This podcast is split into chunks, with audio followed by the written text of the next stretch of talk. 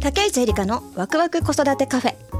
こんにちは竹内エリカです。ここでは日々の生活が今より少し楽にそしてより楽しくなるような子育てのエッセンスをお伝えしたいと思います。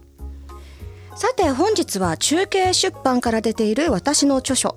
男の子の一生を決める0歳から6歳までの育て方そして女の子の一生を決める0歳から6歳までの育て方この2冊からえ男の子と女の子ってこんなに違うの？と戸惑ってしまうお母さんへ男の子と女の子の育て方の違いをお伝えしていきたいと思います。さてこの2冊なんですが実はもう数年前に出ているんですが昨年になって新しく文庫本として小さい可愛いサイズで2つ発売されていますお店で見かけたらぜひ手に取ってもらいたいなと思いますでここでですね男の子女の子っていう言い方をしていますが男の子といっても子供だけではなくって、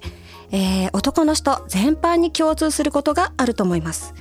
うん、例えば会社の上司が男の人だったり部下が男の人だったりそしてお父さんの接し方だったりまた逆に女の人の場合でも会社の同僚が女の人部下が女の人上司が女の人などという場合も同じように当てはまると思いますので参考にしてください。また男の子の本読んだんですけどうちの男の子全然当てはまらないんですよね。むしろ女の子っぽいかもしれませんなんていう話をよく聞くことがあるんですね。もちろん男の子だから男の子っぽい女の子だから女の子っぽいっていうわけでもないんですね。時には男の子っぽい女の子女の子っぽい男の子っていうのもいるものです。えーどちらも参考にしてみてあこれうちの子にぴったりだわっていう方を試してみてもらうと効果があるのかなと思います。それではまず男の子の方から、えー目立った特徴っていうのをお話ししたいと思うんですが男の子ってね一番気をつけてほしいのがダメって言うとすぐにねやる気を失っちゃうんですよ。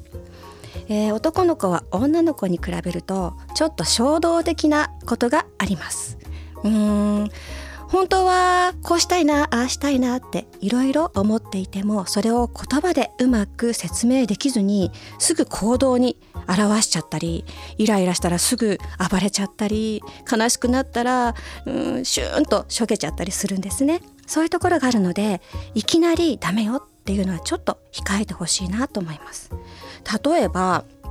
うん買い物に行って子供がお菓子買ってお菓子買ってって騒いだ。お母さんが「ダメ買わないって言ってるでしょ」と一言言ったとします。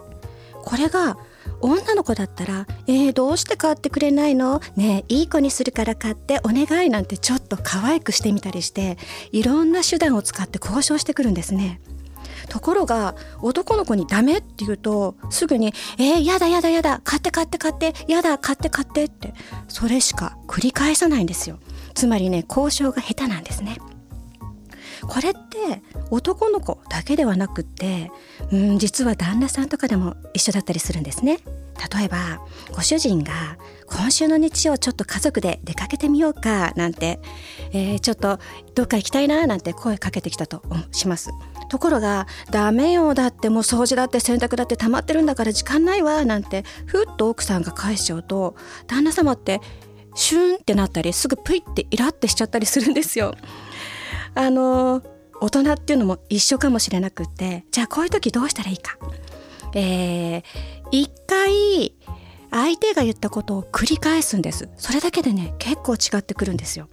例えば「お菓子買って買って」って言った時に本当はダメでもまずはダメって言わないで「買ってほしいのね」と一言言うんです。その後に「ちょっと今日は無理だわ」って言うんですよ。これだけで子供のイライラとかってすごく収まるものなんですね。じゃあご主人に出かけようって言われた場合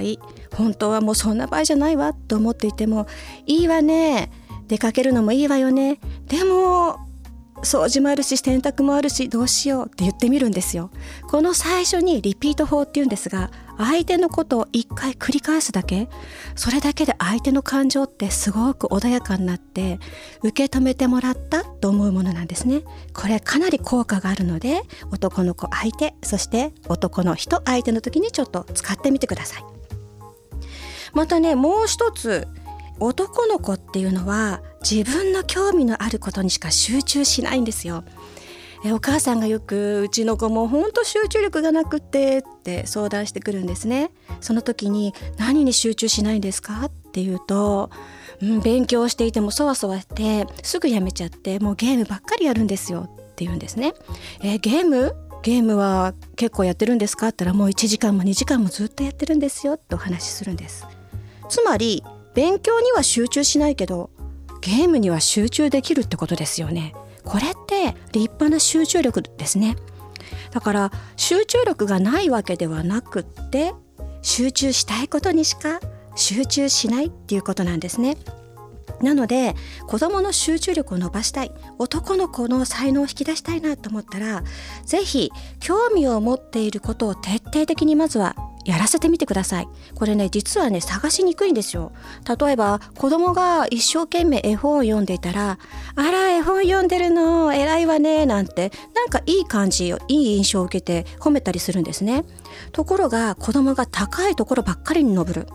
もうどこ見てもなんか階段とか塀とか登りたがる男の子っていますね。そんな時は危ないからやめなさいなんてつい否定的に言ってしまいますね。でももしかしたら高いところに登る能力があるってことは運動神経抜群かもしれません。将来ロッククライミングのスポーツ選手になるかもしれませんね。そんな可能性もあるのでぜひお母さんの心の壁を取り払って子供が何に集中しているのかなっていうのを見つけてあげてください。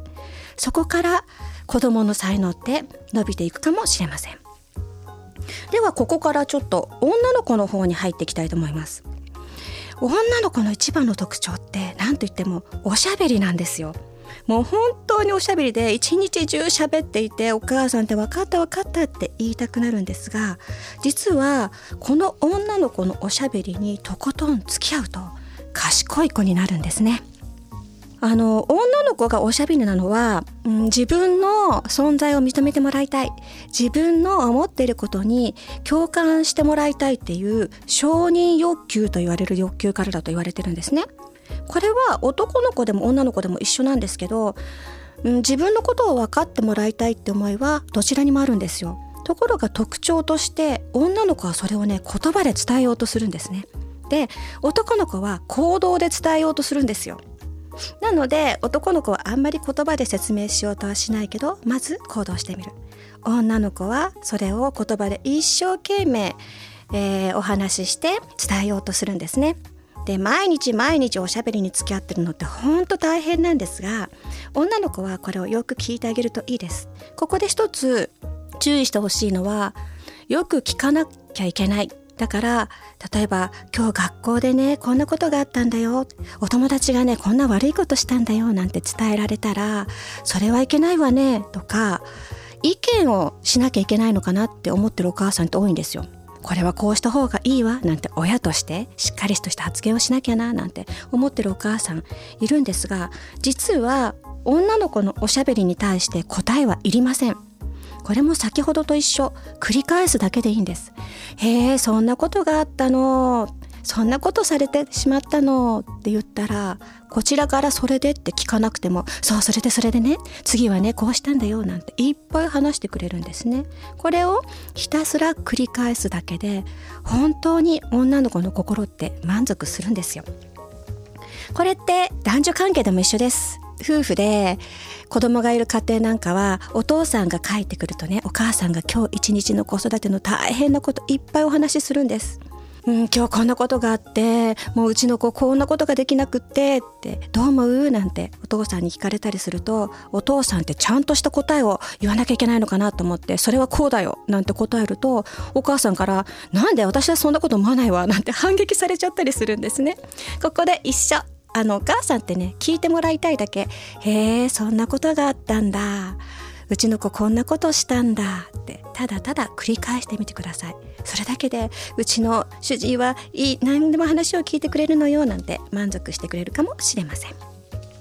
さあそしてもう一つね、えーと、女の子の場合に、えー、注意してほしいのが女の子ってね褒められるの大好きなんです。えー、女の子は人の気持ちをすごく察する能力が高いので、えー、お母さんの言ったこと大人の言ったことをよく聞いてその通りにしようとする意識が男の子よりも高い傾向にあります。だからたくさん褒められると嬉しくって嬉しくってもっと褒められたいなと思うようになるんですね。ところがこれが行き過ぎると褒められたいからこうする。いい子になりたいからこうする。えー、怒られたくないからこうするといったように人の意見を気にしすぎるようになることがあります。じゃあそういう時はどうしたらいいかというと褒めるのではなく認めてあげるんですね。この違いってわかりますか？例えば部屋を片付けてくれた。偉いわね。って言います。これ褒めてます。じゃあ認めてあげるのはどうしたらいいかっていうと部屋を片付けたのね。でいいんですよ。行動を認識してあげることが認めてあげる。えー、それでいいのと思うかもしれないんですがこれだけで子供と同じように褒められた気になるんです。でもお母さんは言ってることって言ったら片付けたのねって言っただけなんですね。これね効果あるので言ってください。さらにもっともっと褒めたいという気持ちが高まった場合は、えー、部屋を片付けたのね嬉しいわとお母さんの感情を一つ足してあげてください。それだけでさらにあ片付けることってお母さんを喜ばせるんだっていう風に感じるんですね。ぜひお試しください。さあいかがでしたでしょうか？ここまで男の子と女の子の育て方の違いについてお話ししてきました。えー、うちの子に当てはまるわって思うことがあったらまあ男の子女の子にかかわらず試してみてください。本日の内容は中継出版男の子の一生を決める0歳から6歳までの育て方。そして女の子の一生を決める0歳から6歳までの育て方にて詳しくご紹介していますのでご興味のある方はぜひご覧ください。竹内エリカのワクワク子育てカフェ。ここまでのお相手は竹内エリカでした。また次回お会いしましょう。Biz Life Academy